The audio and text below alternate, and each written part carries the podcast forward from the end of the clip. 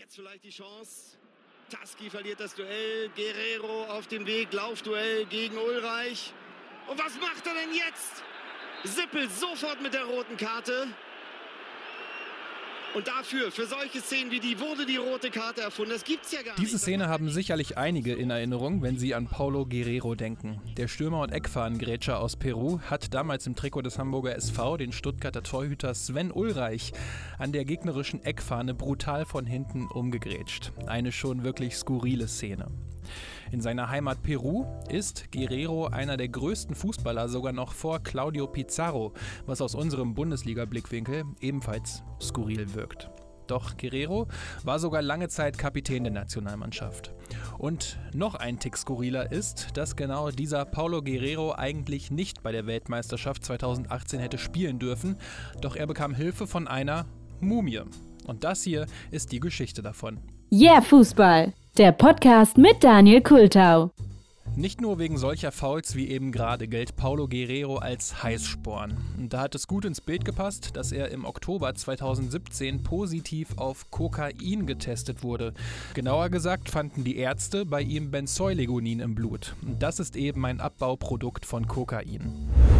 Der Fußballweltverband FIFA hat ihn deswegen zu einer 14-monatigen Sperre verurteilt und das hätte bedeutet, dass Guerrero die WM 2018 in Russland verpasst hätte. Aber Guerrero sagte, nee, ich habe nicht gekokst und seine Erklärung sah so aus. Paulo Guerrero sagte, dass er schwer erkältet gewesen wäre.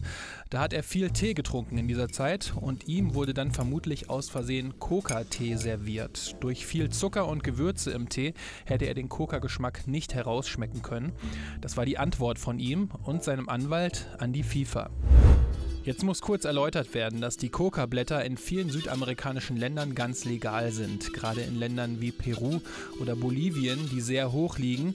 Da hilft nämlich die Coca-Pflanze gegen die Höhenkrankheit. Aber sie wird halt auch ganz normal als Tee in Supermärkten verkauft.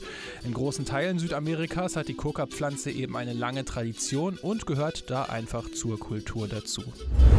Doch wie beweist man sowas? Paulo Guerrero bekam Unterstützung von wütenden peruanischen Fußballfans, denn für Peru war 2018 auch die erste WM nach 36 Jahren und es gab Hilfe von einer 500 Jahre alten Kindermumie der Inkas.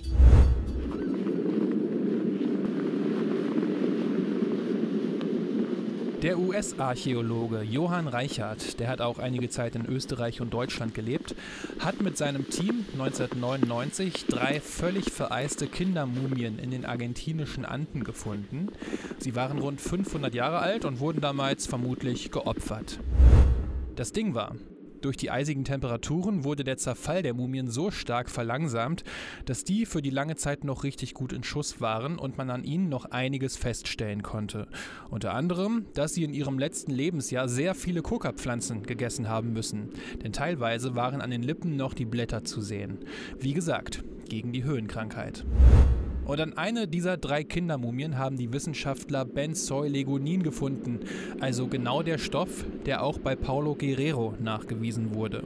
Und der Archäologe Charles Stanish sollte eben beweisen, dass es möglich ist, positiv auf Kokain getestet zu werden, ohne es aber genommen zu haben.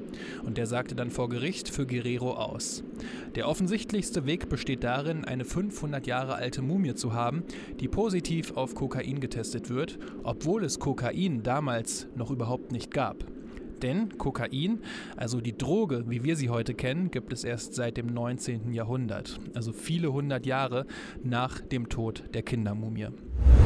Und aus dem Grund und eben auch, weil die Coca-Pflanze in Peru eben legal ist und in vielen Restaurants und Bars als Trendgetränk serviert wird, hat das Schweizer Bundesgericht ein Einsehen und hat die Sperre schlussendlich so geändert, dass Guerrero eben doch an der WM 2018 in Russland teilnehmen durfte. Viel gebracht hat es Peru jetzt nicht. Zwar traf Paulo Guerrero im dritten Gruppenspiel zum 2-0 Siegtreffer gegen Australien, doch weil die ersten beiden Spiele gegen Frankreich und Dänemark verloren gingen, schied Peru als Gruppendritter aus. Ja, Paulo Guerrero ist also ein großer Tee-Fan. Hätte das Christoph Daum damals Naja, den Gag könnt ihr selbst beenden. Später kam auf jeden Fall durch ARD-Recherchen und übrigens noch heraus, dass sich der behandelnde brasilianische Arzt von Guerrero immer wieder im Doping-Dunstkreis bewegt hat. Also scheint es doch noch ein paar offene Fragen zumindest zu geben. Aber Guerrero hatte es geschafft, war bei der WM dabei. Und das war für ihn und die Fans das Wichtigste.